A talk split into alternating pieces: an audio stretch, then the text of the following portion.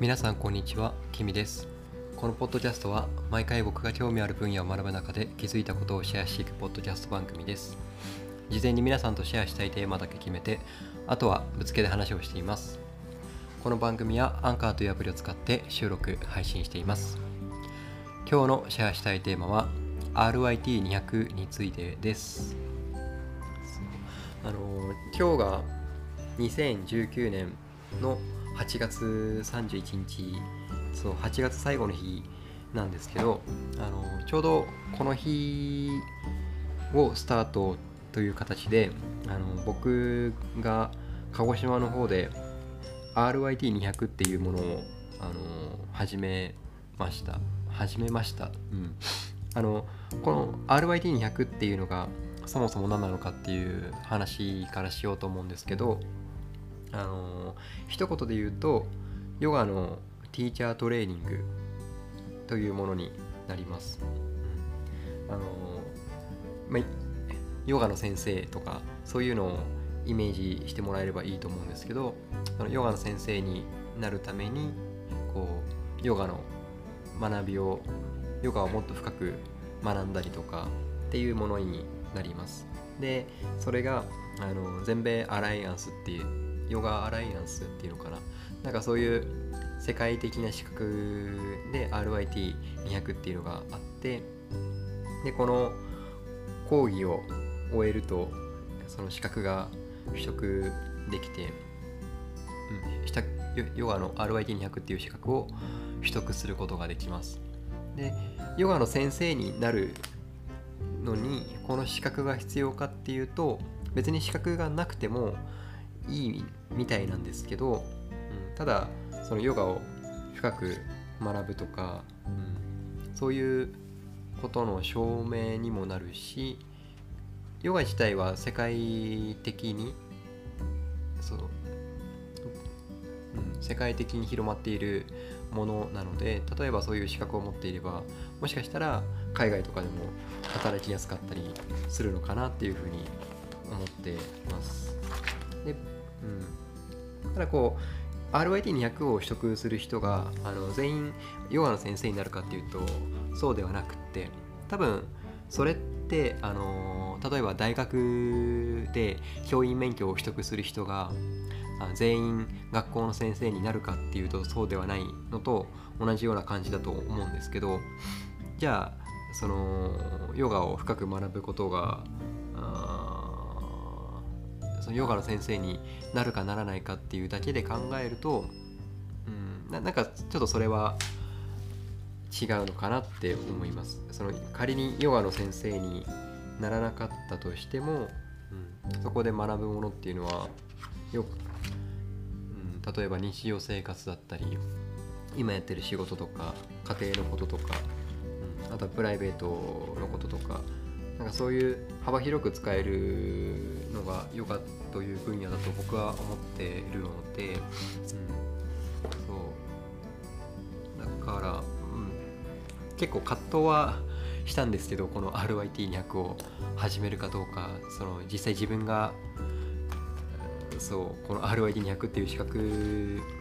ヨガの学びを深めてヨガの勉強を深くヨガを深く学んで実際に RYT200 を取得するかっていうのはニュージーランドに行く前ぐらいから検討はしていたんですけどでも漠然としていてであ実行するのも、うんまあ、今じゃなくてもいいかなとか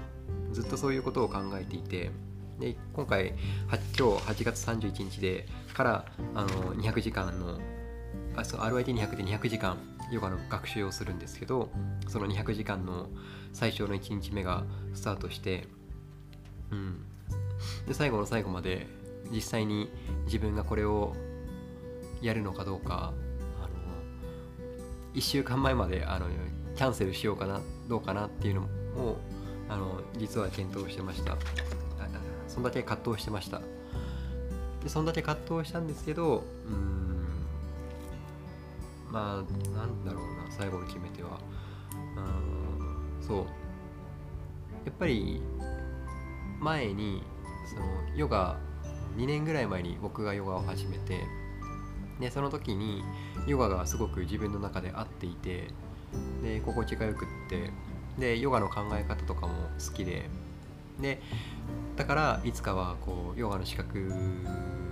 取ってそれ RYT 取ってで RYT を取る中でヨガをもっと深めることができるのでだからいつかは取れたらいいなっていうふうに思っていたんですけどそうですねそう。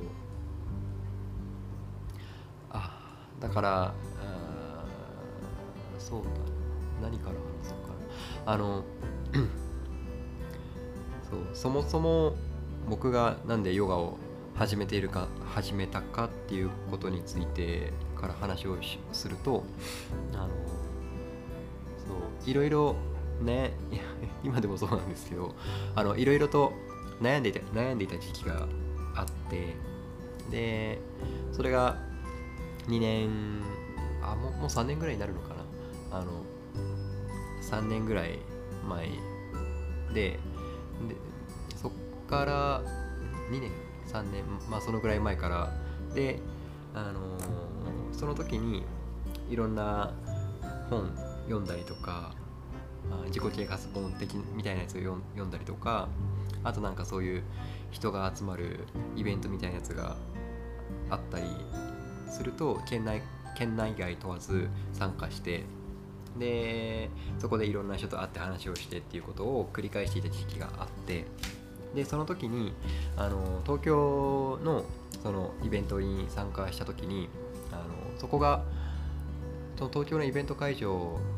がヨガスタジオを併設しているそのイベント施設ででそこのイベントに参加した時にあのヨガの体験レッスン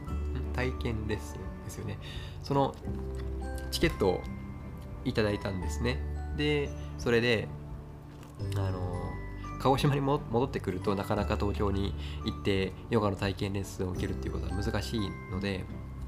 でそのイベントが金曜日にあってで金土日って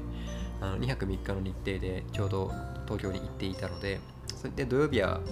フリーだったからその土曜日にそのイベントの次の日にヨガの体験レッスンのチケットを握りしめてでそのヨガスタジオに行ってでそこがあの結構あの有名なところであの実際のそのプロスポーツ選手とかあとモデルさんとかも来るぐらいのところでですごく雰囲気が良かったんですよね。そこにいる人もそうだしあその場所もそうだしヨガをやっているその教える先生もそうだしでそこにいる生徒さんたちもそうだしっていうのでまずそれが最初のヨガとの出会いであの居心地が良かったですね。で実際のヨガ参加してそのアーサナって言ってヨガのポーズをするんですけどヨガのポーズもあの僕自身が子供の頃からあのストレッチっていうのが習慣習慣的ストレッチが習慣化されていてなのであの大人になってからも普通の男性よりかは体が柔らかかったのであの大体ヨヨガのポーズ先生がやるポーズっていうのが初めてだったんですけど結構できてだからそれがまず一個雰囲気がいいなっていうのとその場所もそうだし関わってる人もそうだしで自分もそのヨガのポーズができるっていうのを体感してあちょっとヨガっていいなっていうふうに思って。でそこから鹿児島に帰ってであそのヨガがいいなって思ったのでその鹿児島でヨガを学べるところがないかなっていうふうに探していたらその一つヨガスタジオのホームページを見つけてで当初の僕のヨガのヨガに対するイメージっていうのがやっぱりこう男でヨガをやるっていうのはちょっととっつきづらいなっていうのがあったんですよね。だからうん。でそもそももしかしたらこれ勝手なイメージだったんですけど、うん、そのヨガスタジオによっては男はダメだったりするのかなとかなんかそういうことも考えたりとかしてでその僕が調べたあ見つけ調べて見つけたヨガスタジオはあの男性も男性専用のロッカールームも完備されていてって書いてあってで男性専用のロッカールームが完備されているっていうことは、まあ、男があの男性のその生徒さんもいるっていうことなのでだからそういうのもあってあのその鹿児島のヨガスタジオの、うん、そのホームページで見つけたヨガスタジオの体験レッスンを受けに行くことに決めました。で体験レッスンを受けに行ってでそこの先生たちそのレッスンを受けてでそこでもこう東京と同じようにその場所の雰囲気が良かったのとやっぱやっぱり先生たちの雰囲気も良かったですね。で生徒さんたちもやっぱり、うん、なんかヨガしてる人たちの雰囲気っていうのがすごく好きで僕の中では自,、うん、自分自身にとっても合っていたっていうふうに感じたので強く感じたのででそこからあの継続的に会員になってで月何回か通うっていうふうにしてコツコツこうヨガをスタートさせました。でニュージーランドにワーホリ行ってる間はあのお休みしていてただニュージーランドのワーホリ中もあのヨガマットを実は持って行っててですねあの暇があればあのヨガを自宅でその滞在先の、うん、自宅でやって自宅っていうか滞在先の、うん、ところでやって太陽礼拝とかをやって継続はしていました。でそこから鹿児島戻ってきて日本に戻ってきて一旦広島も行ってでまた鹿児島戻ってきてでまた新しく入会あ再度入会し直してっていう流れがあってであのー、それが今ヨガ始めてから今までの流れで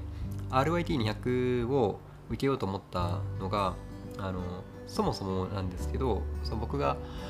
あのー、ヨガのインストラクターちょっといいかもと思ったのがそのヨガを始めてからで、うん、でニュージーランドにワーホリ行くっていうふうに決めた時に あのニュージーランドに行ってから行って戻ってきて何するかなっていう、まあ、当然の課題があって仕事辞めていくはよくって。でもニュージーランドにニュージーランドでワークビザ取ってどうのこうのとかうん。いうのもちょっと考えた時はあったんですけどあんまりそこが計画的じゃなくってあのうん、一言で言うとうまくいきませんでした。その仕事を探してそのワーホリピザが1年で終わってさらにプラスアルファでニュージーランドに残るっていうことがやっぱ難しくって。であの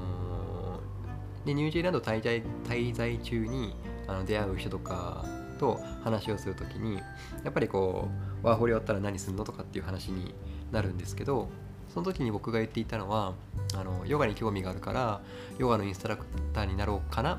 かなみたいな感じで あのそんぐらいの緩い感じで、うん、話をしていて今その自分の中でその他の人に向けて答える一つの回答として持っていてそれを実際に使っていたんですよね。だから、うん、そのニュージーランドのワーホリが終わったらあのインドに行ってでそのインドってヨガ発祥の地だったりするのでで、うん、そこで RYT200 そのインドに行けば日本より安くで RYT200 が取得できるっていうのとあとインド自体に興味があるその一度は行ってみたいっていうのもあったしあとはその本場で学んで本場の環境でヨガを学んでみたかみたいなっていうその漠然としたのがあったんですけど、で結局そこからこう流れ流れで鹿児島に戻ってくるっていう話になってしまってでもうしばらくは RYT200 を取るとかっていうのは難しいなって思っていたところその通っているその通鹿児島のヨガスタジオが今年2019年の8月31日から初めて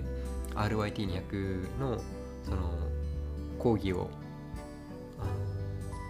開講するスタートさせるっていう話が出てきてですね。でそれを聞いた時にやってみたいなって思ったんですよ、うん、でそのやってみたいなっていうのはその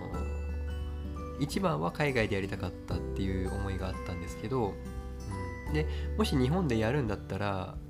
っていうのを考えた時に東京とか大阪とかだとやっぱりそういう RY って大きな町なので大きな都市なのであの RYT200 を取得できる選択肢っていうのは広がるその学校とかがたくさんあるんですけど鹿児島だとまたそういうのが